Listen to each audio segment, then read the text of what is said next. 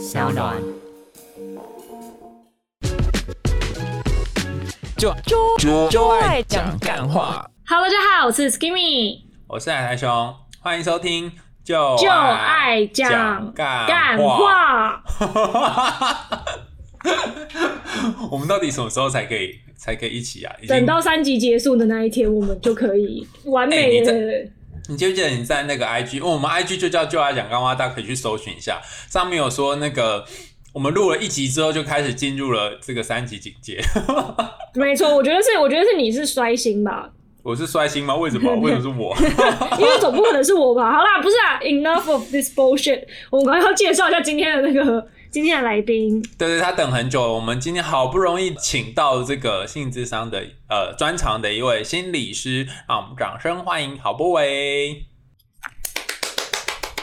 Hello，大家好，我是博伟。博伟，你是不是自己也有节目啊？对啊，我是在我们那个和光智商中心有自己开一个节目，叫性智商特调。这个我真的感觉大家真的很需要哎、对对对，那是在调什么？调性啊，就是各种性的主题，跟跟性有关的疑难杂症这样子。我们今天也准备了非常多的疑难杂症要来请教一下咨商师呢，来 OK，OK，帮帮我们听众解惑一下。然后我们今天一开始呢，先先先来一个比较比较初阶版的好了，所以我第一个哦，问题呢，你们还有分阶段对对对，Ken，你觉得这个问题算出街吗？那这个在以一个性来说的话，算是已经出街了吧？就是他还没有进行到后 后面，他在那个前戏的部分。哦，前戏啊，戏没有来。对第一个问题呢，就是关于吃吃这件事情呢，在咨商的过程中有没有遇到什么比较常见的会在男女关系中发生的问题，然后是可以跟我们分享一下的？你说的吃吃是指口交吗？没错，就男生都会说，可以帮我吃一下吗？可以帮我吃一下下面吗？这种。对，然后女生可能也想要，但是有时候会难以启齿之类的。哦，对啊，因为这个其实算还蛮常见的一个主题，因为口交这个性行为，它不是很多人不认为它是一个正规的，或者是他都会觉得它像是一个小菜或者是一个选修题这样子。那对于口交，很多人也不一定会呃能够接受，因为要把嘴巴碰触到性器官，有些人会有点抗拒或不习惯，所以蛮多伴侣会因为这样子沟通不良，哦就是一方希望，一方不希望，无论希望的那方是男生还是女生。都会希望寻求那个智商的协助。哎、我我有点好奇耶，因为其实口交就是帮别人口交那一个人，好像不一定会爽，还是 King 你有不一样的感觉？我自己听过两个版本呢、就是都嗯各会爽的跟不会爽的都有。有一些他是可能他在他在表演这个过程中，他觉得哦，我让对方很舒服啊，然后看到对方的反应，他会觉得很有成就感啊，然后他自己也会感觉很 sexy 啊，所以其实他算是一个前戏的 turn on 的一个部分。那另外一个哦就他觉得说这东西就又又不好吃，为什么一定要叫我做这件事情？然后就是一头又很酸，然后你知道劳力活吃力不讨好这样子，就两 两个部分都停过了。所以博伟对对这件事情是什么看法？口交到底扮演什么角色啊？口交我觉得蛮重要是，如果你是帮对方口交那一个人，其实就是那个心理的享受感是比较强烈的，对，就是会让你觉得说你能让对方舒服，这是你的能力的表现。其实还有一个很重要的，就是你口交的时候，你是在什么体位也蛮重要的。因为像刚刚 Skimmy 说，如果你是蹲着帮一个人站着口交，你可能都会有那种好像权力比较呃比较低呀、或者是为对方服务的感觉。可是你换过来，如果你是在上面帮对方口交的时候，你就会有那种君临天下的感觉。所以其实体位很重要。等下等下等下，我有一个问题，这个具体操作上怎么样？在你在上面帮他口交，这怎么哦，就是躺着吧，躺着，对，躺着。然后呢？哦，有就是一个人躺着，然后另外一个人就是要撑着吗？还是什么？这有点对啊，就在他上面，然哦后对准他这样子。哦啊，可是女生帮男生，或者是帮男生的时候，好像才可以这样。男生帮女生，或者帮女生，有可能这样有点困难吧？男生帮女生也可以啊，就是要瞧一下。对啊，就你可能要 hold 住他的腿，或者是对对要垫一些枕头之类的。对对对对对。哦，所以你会建议那个吗？就是女生，呃，因为不论是男生或女生，不论是谁，但是就是用躺着姿势比起这个跪着站着好，是吗？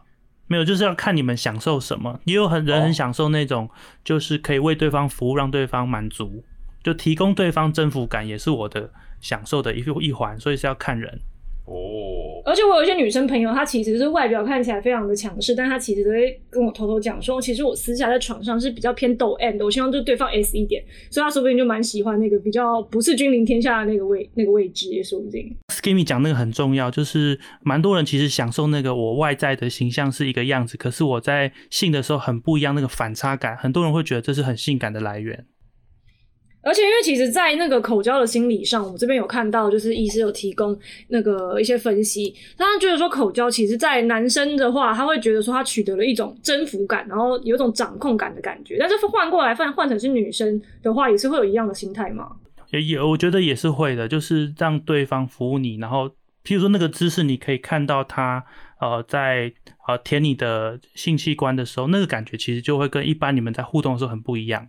是怎样的、啊？可以描述一下吗？因为好难描述一下，想象那个不一样是什么？呃，平常呃一般呢，我是说大致上，一般我们的情侣很多都是希望比较平等的互动啊，就是呃现在都很流行那个 A A 制嘛，反正不管是经济或者是人际互动的情况下，大家都是好呃权利平等的。可是性里面很特别，有时候我们会特别享受一种优越感，或者是我被服务的那种呃满足感。我觉得我好像就是有一种权利、一种特权，让我在此时此刻可以享受愉悦。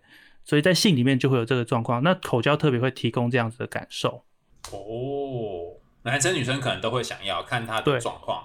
对，但是会有遇到那种就是可能是来自商的客人，然后客人个案，那他可能就是他他希望他的另外一半可以帮他服务，但是他的另外一半却始终都不愿意。那这样子，对于这样子有这种状况的恋人的话，通常会给他们什么建议可以去解决这个问题呢？这其实有点复杂，但是这个这个蛮常见的。也白话说，就是有一方希望尝试一种性行为，可是另外一方很抗拒。那口交当然是其中一个蛮常出现的主题。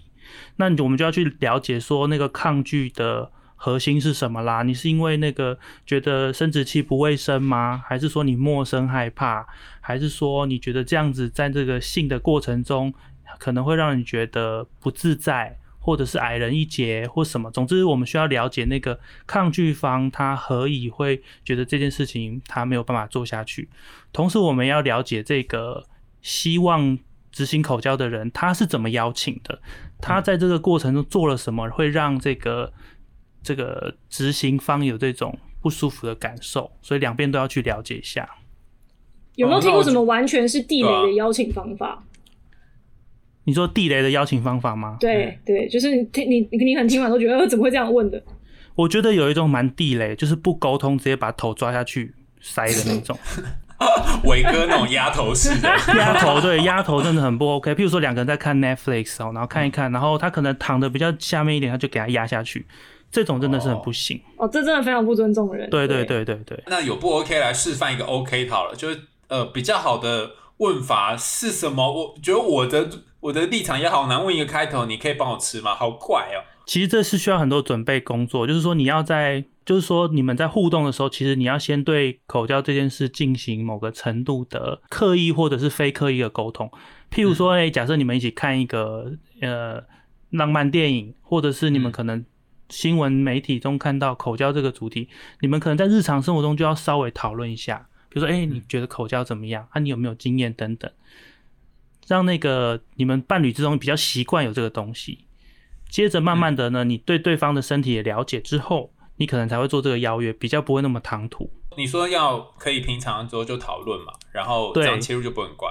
对，然后你你可能会呃明示暗示的，就是告诉他。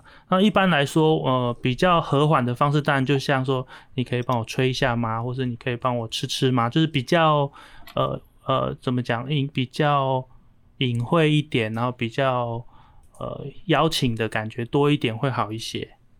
而且通常是不是其实要刚好搭配前戏跟一些 dirty talk 来使用，就会没错没错，对对对，情境很重要，就是你什么时候讲很蛮重要的。如果对方都忙得要死，然后接电话你在旁边就很闹这样子，对，所以情境也蛮重要。吃晚餐吃到一半，然后说：“哎、不要吃这个了，来吃我吧。”对，就要喷出开来，菜都喷出来。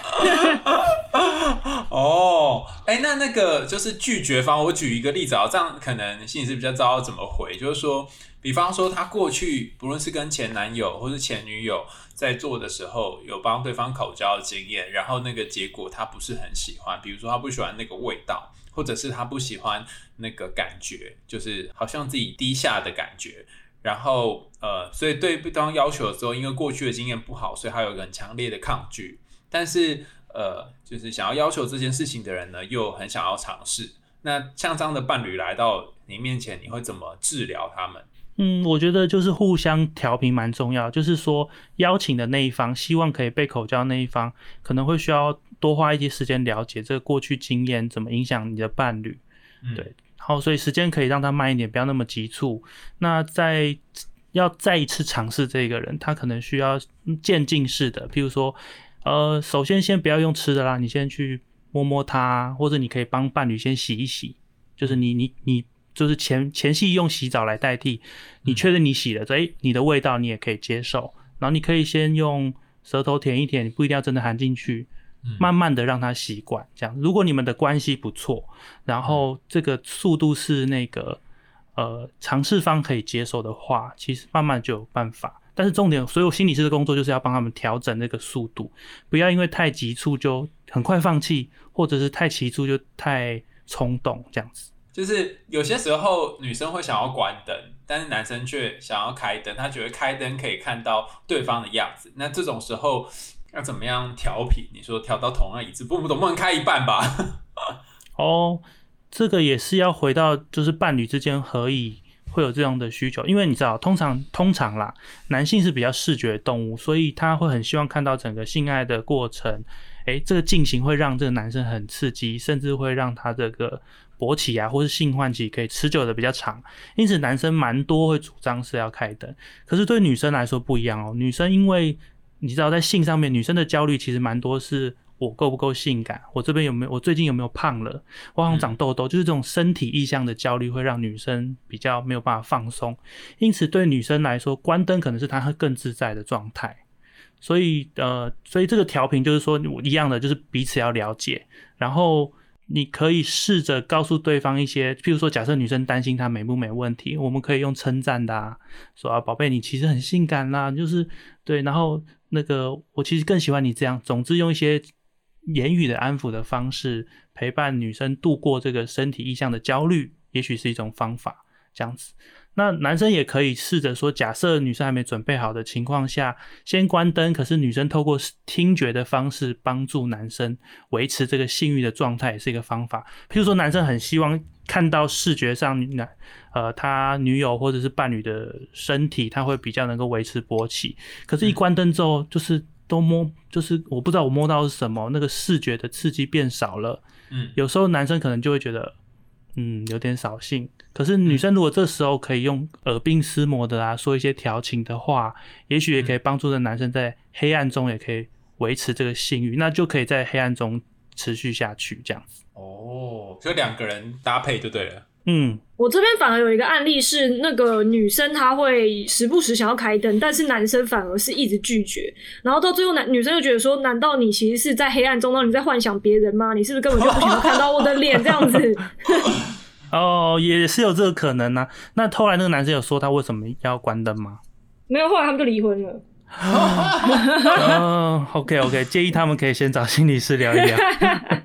对对，所以像 Simi 讲 Skimmy 讲的，其实也有道理。就是我刚刚举的是一个大部分，不过很多伴侣的状况不一样，我们还是要了解他何以主张开灯或何以主张关灯，他背后的心理状态是什么。对，说不定也有可能是男生怕自己可能有一些啤酒肚什么之类的。对对对，也是有可能，或是他觉得他阴茎长得很丑，也有可能。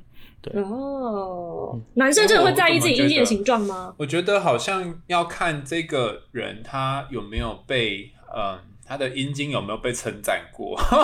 是 是，就是就如果对方都说哦你很大很硬啊，然后很不错啊什么之类的，然后久了你就会对你的阴茎有自信，这挺很蛮奇怪，但是就是这种 feel。然后如果你一直以来都被嫌很小啊或很臭啊什么之类的，然后你可能就会觉得不敢看。所以其实跟刚刚前面波波讲那个身体意向也有关系，只是男生是对自己的性器官有一些在意，啤酒肚可能也是一个了。对。就没比较没有伤害。如果你曾经在你的阴茎上呃被指指点点过，你就会觉得这个是需要藏起来的，可能你就会需要关灯。但我自己的感觉是那个害羞这件事，就我好像比较不习惯睁开眼睛做爱，就觉得闭着眼睛这样子好像比较享受，然后也比较舒服。如果要看着对方，好像蛮怪，我不知道为什么，我就是觉得很怪。哎、我也觉得要睁开眼睛是一个嗯另一个心理层面的里程碑耶。怎么所以对替你做爱的时候也都是眼睛闭起来，那 这样不是很危险吗？总是要有一个睁开眼睛吧，总是有一个睁开眼睛吧是怎样？会失火？是不是？不是总是要有一个睁开眼睛啊，不 然对啊你就找不到，对啊你就迷路，找不不是，就是到在哪里啊偶尔。会睁开，比如说要换姿势啊，或者说你们要做一些别下一步的时候，你就会睁开眼睛。但是真的在那个过程中的时候，就会闭上眼睛这样。对对对，然后我觉得这种闭眼睁眼东西好像也会变成吵架的一环。比方说，对方说你为什么不看我？是不是因为嫌弃我在想别人？就跟刚刚一样。对，而且前阵子我看到网络上流传一个风气，他就说，如果呢你的伴侣在跟你做爱的时候闭着眼睛，不要怀疑他就是在幻想别人。然后我想说，你们是唯恐天下不乱呢、哦，这个很惨呢，这是真的是制造很多伴侣的那个争吵。我觉得其实就是，其实还有一个观点就是说，为什么要闭眼睛？因为你我们是视觉的动物，人类是这样。可是当你关上视觉之后，你其他的感官可以放大，所以这其实也是更投入的啊。但是如果你就每次都假想你的伴侣因为闭眼就在想别人的话，那你就会很痛苦。说明他只是为了更投入，对他只是为了想要更享受跟你在一起身体跟身体的接触。所以你的意思也要去讨论为什么要闭眼这件事情，或对啊，比如说你许就会闭眼都在想什么？你享受闭眼的时候是在哪个部分啊？会对，然后你也可以讨论说，当你闭眼的时候，我的感觉是什么？类似这种。哦。但是会不会有些人他闭就压根他也不会去察觉到说他自己闭眼的时候在讲什么，他就说好，我就我就习惯闭眼呢、对哦，那就要学一些话术，你就说那个亲爱的，因为这样闭眼的话，我可以更享受跟你在一起的时光。哦，这可以哦，心理师可以教大家这种话术吗？这样好吗？话术真的是可以解决一如果你真的是。完全都就是你真的是脑袋一片空白，对不对？那你这样这样说，其实并不是唯心之论嘛，对。嗯但是如果你就说没有，我什么都没想，就对方听起来会觉得，所以你跟我在一起都没有感觉咯，就是我跟你在一起，我跟你做爱你还会放空，所以最好的方法就是说一些可以连接彼此关系的话，我、像什么？真的这很重要哎、对啊对啊对就是我很在意你啊，或者是我就是闭上眼睛之后，我可以更感受你的体温呐、类似这一种。这是什么琼瑶的台词啊？来追我，来追我。在黑暗中，我能感受到这一切都是真实的。对对对，类似这一种。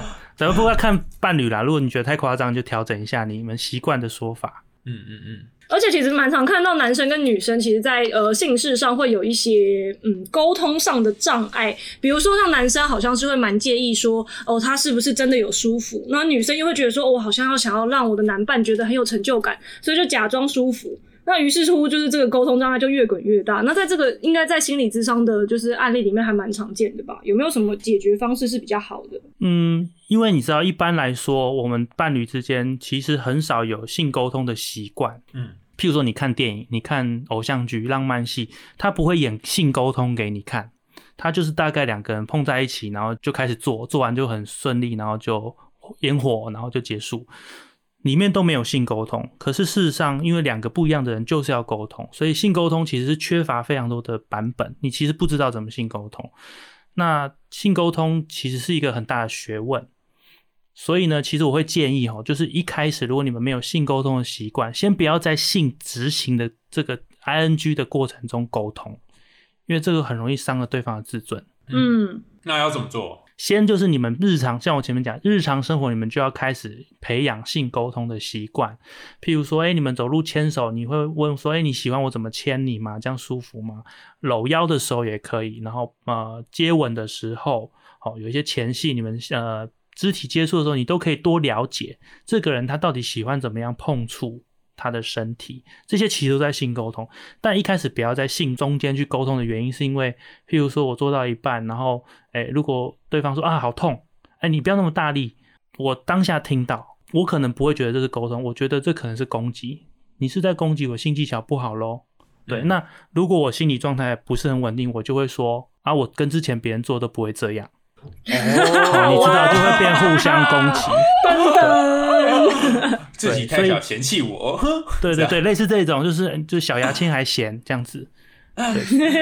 所以，我们尽量一开始啦，初初心者，我们先不要在性中间沟通，我们先在日常生活中沟通，然后慢慢的，你们其实大致上都知道对方的身体喜欢被什么对待了，再到性里面沟通会比较好一点。我之前有个前男友，因为我跟他讲说，就是因为早上起床大家都会有口气嘛，我就说早上起床如果要亲亲的话，要先刷牙，他就生气气了。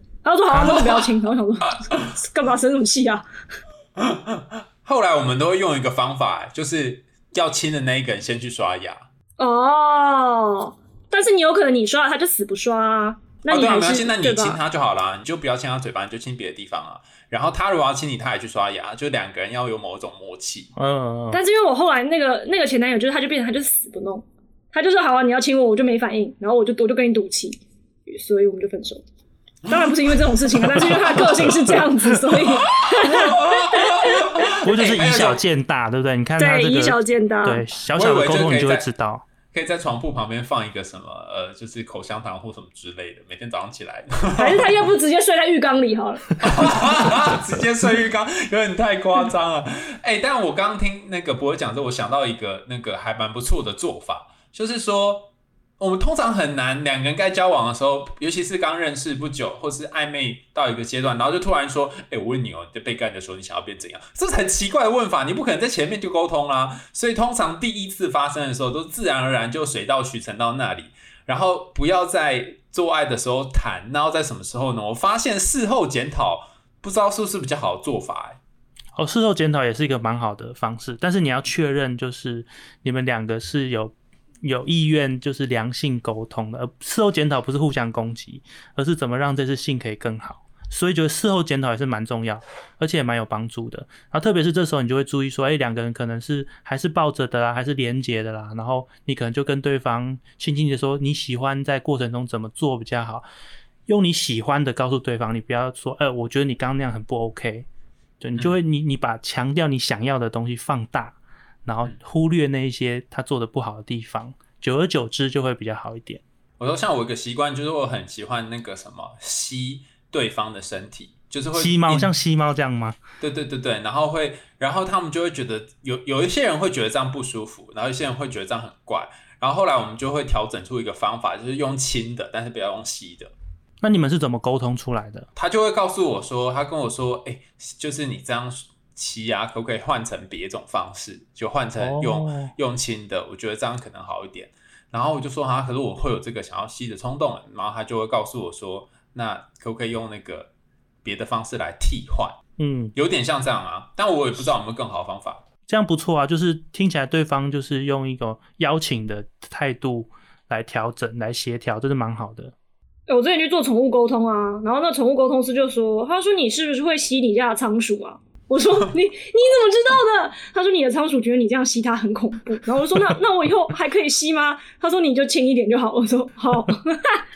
你刚刚讲的让我想起这个故事。等等，不对不对，仓鼠是要怎么吸啊？这么小只要怎么吸？你就是偷闻它啊，然后它因为它身上会有谷物的味道。哦，对对对对对对对，那很香，一种很特殊的味道。没错啊，不知道我刚刚其实是要问说，就是我的女性朋友有一个问题。就是呢，那个女生朋友她曾经就是有一任男友，那她就是一直觉得对方 dirty talk 的模式是会让她觉得非常的 turn off，就是非常的冷感的。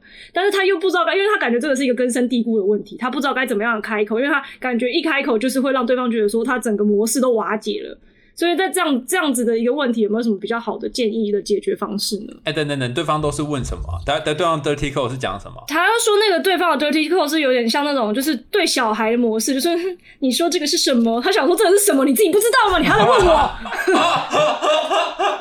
哦，这也是一样，我们会需要先建立一个良性性沟通的平台或机会，然后再两个人其实像呃。关系的稳定度还 OK 的情况下，再把这个事情提出来。譬如说，哎，其实你在说这些话的时候，会让我有什么感觉？所以有没有可能你可以换一下？然后也是你会觉得很很兴奋的，但是可不可以换一些台词？因为你这些台词，呃，会让我有什么感觉？这样子。但是你知道啊，光要讲出这些事情，其实是蛮脆弱的，因为性上面的表达有时候很容易被呃。你的羞耻感啊，或者你的道德观去攻击。所以事实上，性沟通确实是很不容易。所以大部分人倾向就是有问题的时候就忍，忍到不能忍就爆，大概是蛮多人是这样子。对，而且我觉得其实对于要进行性沟通，是不是他们双方的那个心智上的成熟，跟他们的关系的稳定度，还有就是可以坦然自若相处的这个程度，也要到有一定的阶段呐。不然如果说双方都还在觉得说，哦，我是不是真的要跟你在一起呢？我们真的走得下去吗？其实好像不太容易可以去做这个沟通。真的，真的蛮蛮是这样子，没错，就是其实你的。呃，心理状态是需要某个程度的支持，所以如果平常你们两个人 OK 的话，自己沟通没问题。但是如果你们其实在关系上已经有点摇晃哦，就是有点怀疑，或者是蛮多关系其实是有点负向的情况，或蛮建议如果我们要进行性沟通的话，找心理师的协助会比较好。刚刚 Ken 讲那个，我突然想起，就是以前之前有一个伴侣，他也是会讲那个 dirty talk，然后每次都很出戏，我就觉得。就我没有办法进入那个状态。他是讲什么？好想知道。我想他讲什么？他说呃哦，他会说你这个妖艳的小贱货这样。然后我就觉得嗯，好难想象，呃，怎么回事啊？好，然后不然就是会会说你是很想要我干你之类的。然后我就觉得嗯，好难想象这个是什么感觉，就无法理解。然后我又不喜欢，可是我如果跟他说我不喜欢啊，我不喜欢这样子，或者是。因为我不喜欢，应该说我不喜欢在做爱的时候讲话。虽然我看很多研究都说做爱的时候如果讲一点话会比较好，可是我自己是不喜欢这样的。那我总不能跟他说以后做爱都不要讲话。然后我们去智商也很奇怪，要讲要讲说我不喜欢讲话啊，他喜欢，然后他喜欢讲这些爱思维要怎么办呢？呃，其实，在性智商上，我们有一些方法哦，可以协助伴侣在没有真的执行性的时候，可以做这些性沟通上的协调。譬如说，像这个就是 dirty talk 的接龙，就是你们就说一说你脑中你其实最想跟对方说的话。哎，我们来直接在还没有你们没有在做的时候，现在讨论这些字，你们先筛选一下，练习一下这样子。或者是性幻想接龙也是，我有什么幻想，我跟你做些什么事，我们也可以接龙。从接龙中，你其实可以看到在呃伴侣心中他到底都爱些什么，然后什么东西可以让他。唤起，然后有没有调整的空间？在你们两个人的意识清楚的情况下，可以做这些协调。等等，你讲的好抽象，好难想象，大概是长什么样子？哦，譬如说，就是假设我会先说一下，你哪些话会让你在讲的时候会很兴奋啊？譬如说，那个我好想骑你哦，然后你是我的宠物啊，你是我的狗，好，就类似这样。假设我这么喜欢这些字。我就先把它讲出来，列下来，然后另外一方也可以先讲说我喜欢什么样的说法，譬如说我喜欢的是哦，你是我的最爱啊，我全世界最爱你。你听到这两个就会完全不同取向的人，在性沟通上，在谈 dirty talk，你就会知道他们一定会很大的撞墙。因此呢，你列出来之后，你其实就很清楚了，根本都不用做，你就会知道 dirty talk 这件事，你们两个一定会没有办法协调。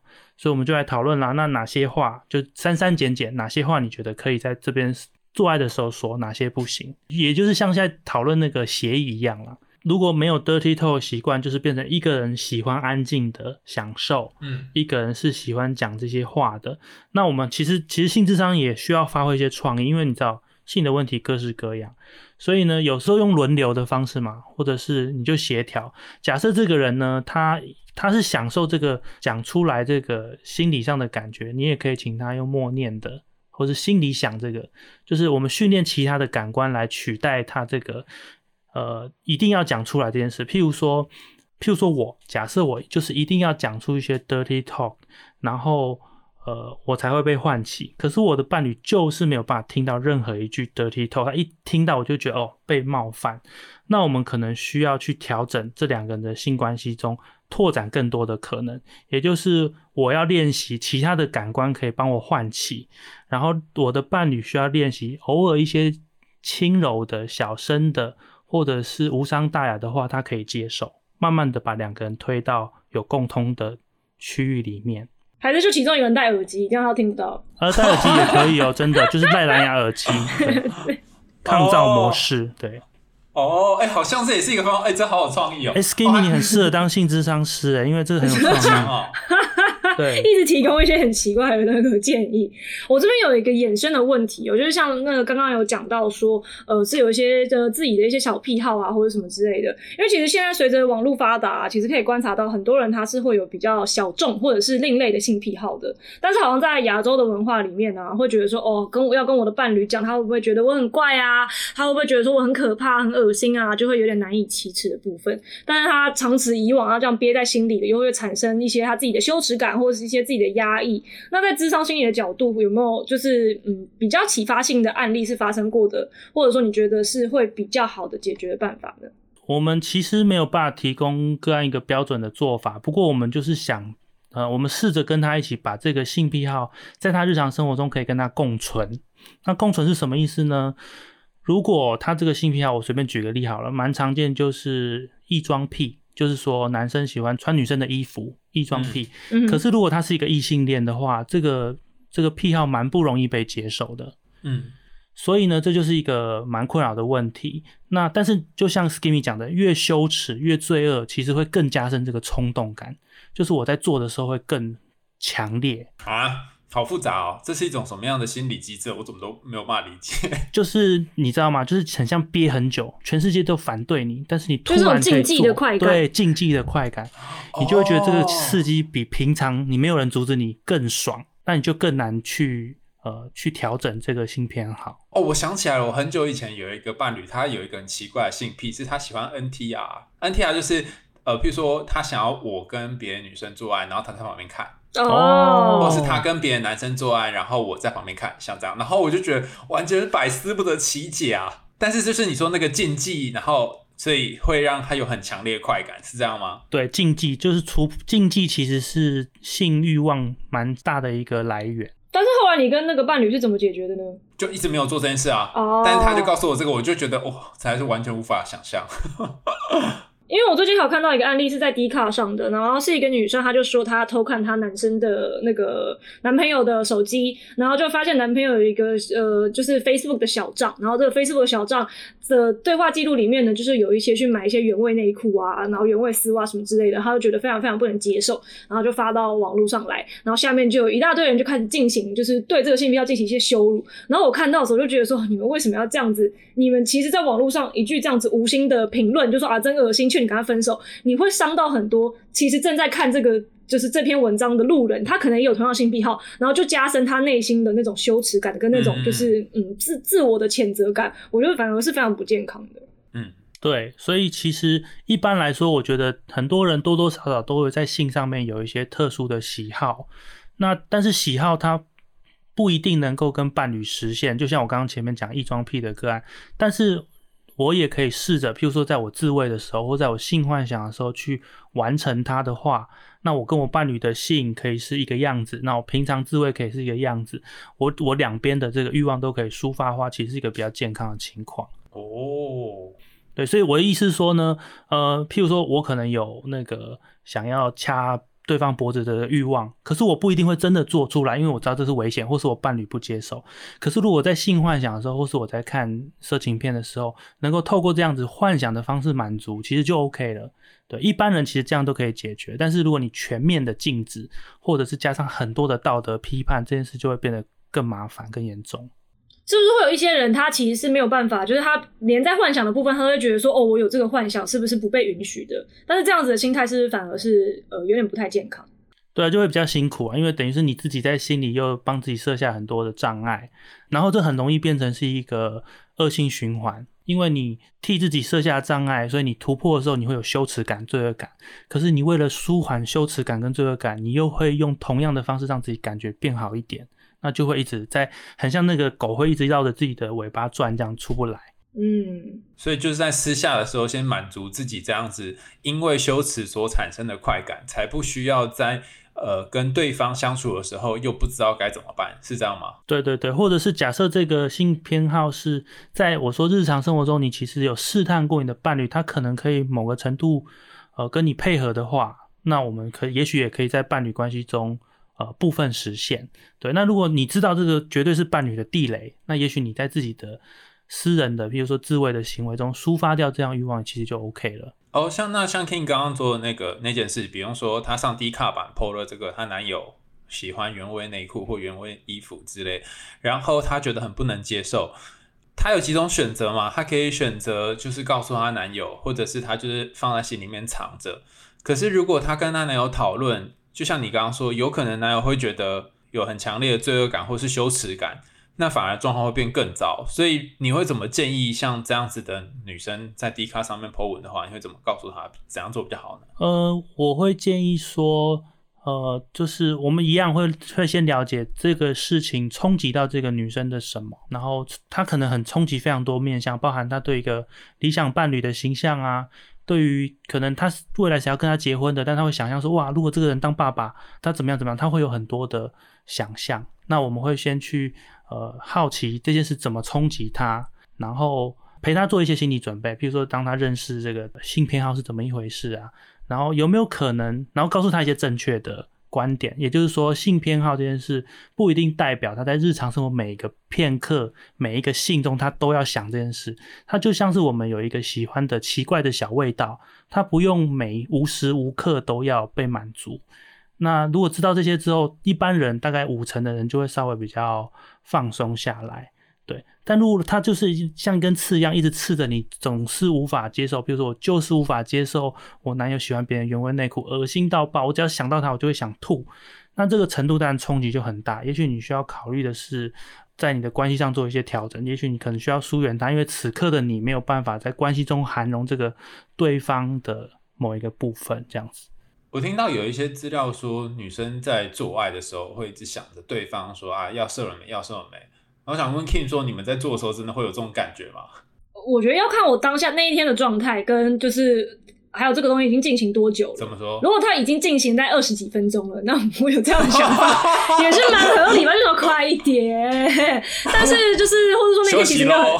对对对，或者说其实那天并没有，其实并没有意愿没有那么的高，但是是可能我想说啊满足一下配合一下对方的话，那确实是有时候会有这样子的想法。但如果说双方都很投入的过程，其实是不太会有，不太会有这样子的那个。的问题存在，哎，跟我想象的完全。我自己用的方法是，我会我会说，我会说我快要不行了，然后我但是我会以一个比较就是挑逗的方式，我快要不行了。那对方如果说，因为之前已经有进行过一些性沟通的部分，他会知道说哦差不多了，那他自己会加快脚步，然后我们就可以在比较完美的时间，就是一起结束这件事情。哦，所以那个想着对方要射了没，是一种有点抱怨，是说好了没的感觉吗？就是到底还要撑多久这样？我到底还要在这里躺多久？哦，因为我们上一集跟那个鸟医师有谈到说，女生如果一直持续在这个状态，其实也会蛮不舒服，可能会干掉啊，或是会觉得哦好累哦，这样是吗？对啊，就是男生也会吧。就如果我今天就是一直一直叫你不准那不准射出来，然后你就在那边就是已经过了一小时，然后直直接一个腰腰痛，然后脖子也很痛，然后汗流浃背，你有想说到底好了没？好啊，不会这样子。对。我想要问博伟说，如果两个人在这方面其实不是 tempo 不不稳，就像我跟 Kim 每次开头都没有搭在一起，这种怎么办啊？这是蛮常见的，就是所以我们会搭配一些不同的方式来协助伴侣。呃，尽可能在时间上有，就是可能不要差太多这样子。譬如说什么呢？就是诶，那个譬如说，呃，有有些男生他要射精或是有高潮的时候，他需要某一些刺激，好，或是他平常自慰的方式，就让他有某个角度或某一种频率，他才会有容易射这样。所以呢，一般的伴侣就是你跟另外一半在做爱的时候没有办法。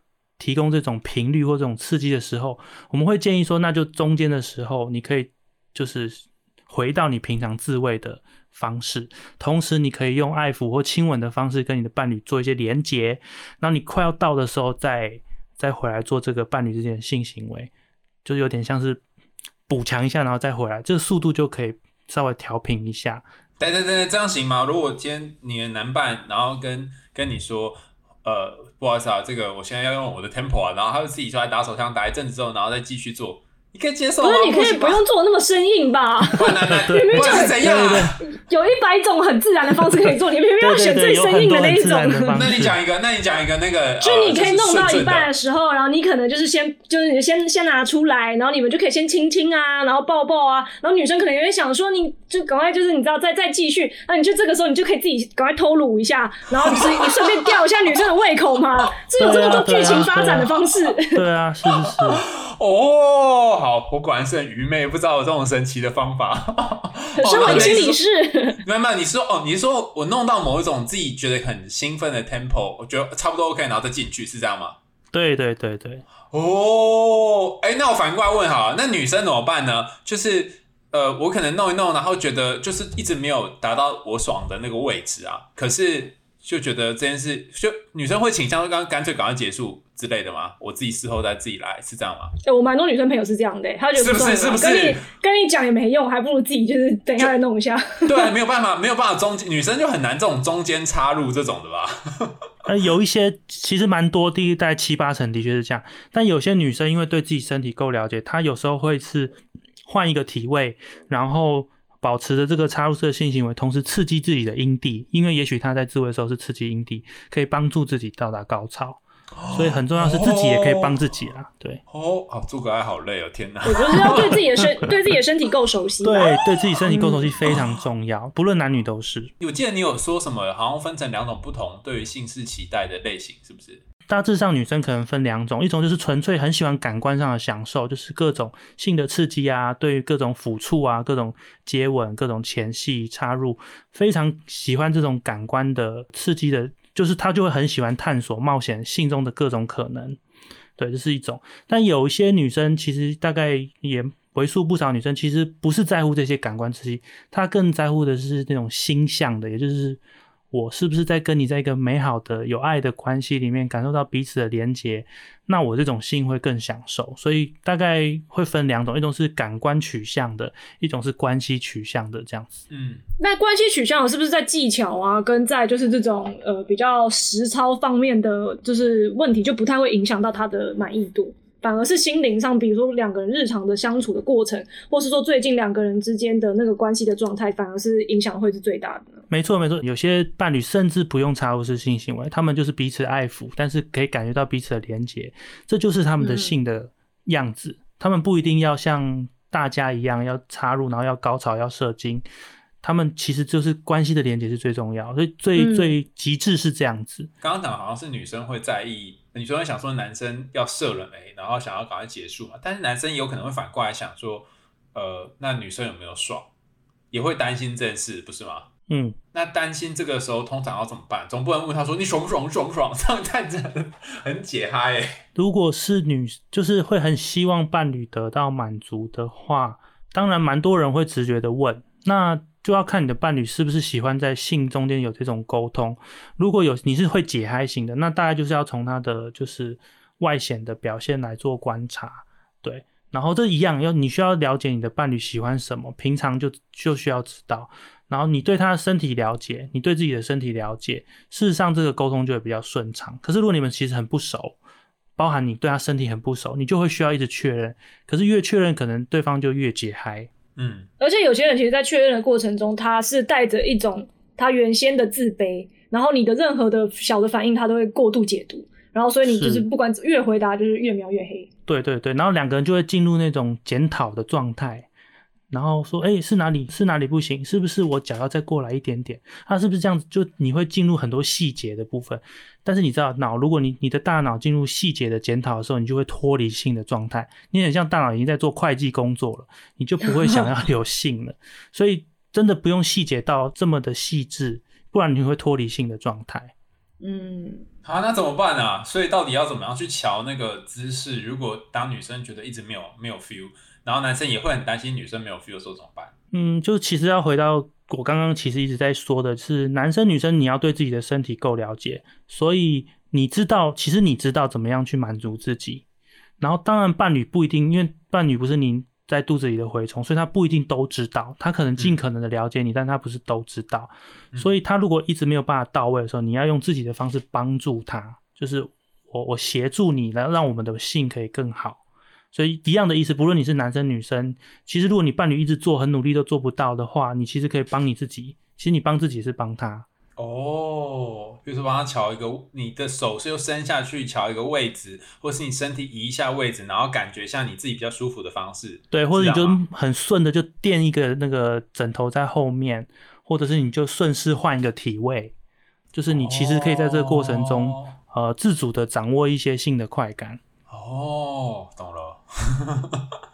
那刚刚讲到女生的心态嘛，我这边其实有一个有两个延伸的问题哦，是我个人觉得我在网络线上上观察到，我觉得还蛮值得提倡的。就是我发现很多呃年轻的台湾女生啦，她会觉，尤其是如果她自己认为说哦我是蛮忠贞的，然后我是对感情忠诚的，她多半呢会要求说，我希望我的另一半也有就是肉体上的捷径。比如说常常就看到很多就是女生抱怨说，哦男朋友去泰国玩的时候啊，就已经叫她不准去洗泰国浴了，带她去洗泰国浴，然后被发现之后就是吵着要分手。那对于这样子的心理状态，智商师的话会会怎么样看待呢？像我们性智商蛮特别，是我们的训练你尽可能的不要对任何性有道德判断。这是我们，因为你知道每个人都有自己想追求的性。那首先我们智商是要中立，那接下来你去接触之后，你会发现其实没有真的对错，而是这对伴侣协调出什么样的的方案来。所以这对伴侣也许沟通完之后，决定我们两个要遵守的约定就是我们的身体不开放。嗯，那就是他们的选项。可是也许协调协调，这对伴侣会决定说，好，那泰国预算可以，但是接下来不行。我可以允许你被人家洗澡，但不能插别人。好、这个嗯可能是这对伴侣的协调，或有些伴侣可能协调后来是，哎，我们可以各自发展性，但是我们保有什么样的默契是关系还是呃忠贞的。所以其实没有标准答案，而是看这两个人最后可以共处、可以共存，而且保持关系的样子是什么。嗯，而且我觉得这是不是其实在两个人事前的沟通是要可以做到是比较冷静，然后理智客观的去协调，说我们双方对于就是身体上的期待是怎么样？因为感觉很多的那种沟通会出现误会，就是。一有一方会觉得说我们在一起了，那很多这些东西就是自然而然的不行，就好像说我们在一起，那就是有一个制式的合约，你签的就是这些东西都不能做。但另外一方可能他会比较希望有些克制化，但他可能又会觉得说我这样讲出来，是不是就是我可能好像就是我是坏人啊，然后我很渣啊，然后所以反而就不敢讲，了就偷偷来，然后就事事情爆发之后又又百口莫辩这样子。对，这这我觉得也是蛮重要。其实我们在做性的这个伴侣之商，最常的遇到的问题就是，我们其实进入伴侣关系的时候，我们都想象我们签的是同一份合约。嗯嗯合约来自哪里？就是总之所有的这个媒体啊、大众主流文化里都告诉你，合约就长这样。你以为你签的，但是往往跟你伴侣想象的合约是不一样的。嗯，所以的确，我觉得实时沟通是很重要的。嗯，我这边还有另外一个就是这个问题的反面哦，就是呢，就是有很多男性呢，对于就是性经验比较丰富的女性，常常会施以一些不不管是自觉还是不自觉的荡妇羞辱。那所以我想要问一下智商师，如果说是我们自己有遇上一些这些男性啊，要怎么可以在遭到不公平待遇的时候，比较理性的用一个理理论去反驳他，就是挺身而出捍卫自己呢？哦，这个我我就姑且用父权社会来说好了，就是我们对男女生有一个非常严格在性上面的标准，就是如果你是要娶进门的，你是要当伴侣的，你就要是所谓的乖女孩。嗯，可是呢，很多男生对女生能够性感的样子是很就性感尤物的形象，所以他会有一个圣女，神圣的圣，跟一个荡女，荡淫荡的荡，这很大的极端，所以这个会让很多女生不知道我到底要当哪一种。对，那当你违反了这个所谓神圣的圣女的形象的时候，大家就会羞辱你是荡妇，这样。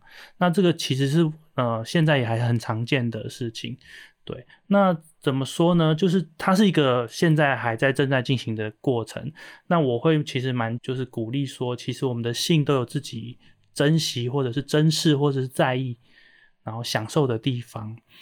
如果可以的话，就是回到自己，你知道这个世界目前是这样，但是你的欲望、你追求的事情，是你跟你自己身体的关系，你为你的性、为你的欲望负责，其实就可以了。这可能很简略的人这样说，因为这这目前此刻还没有办法改变这个社会结构。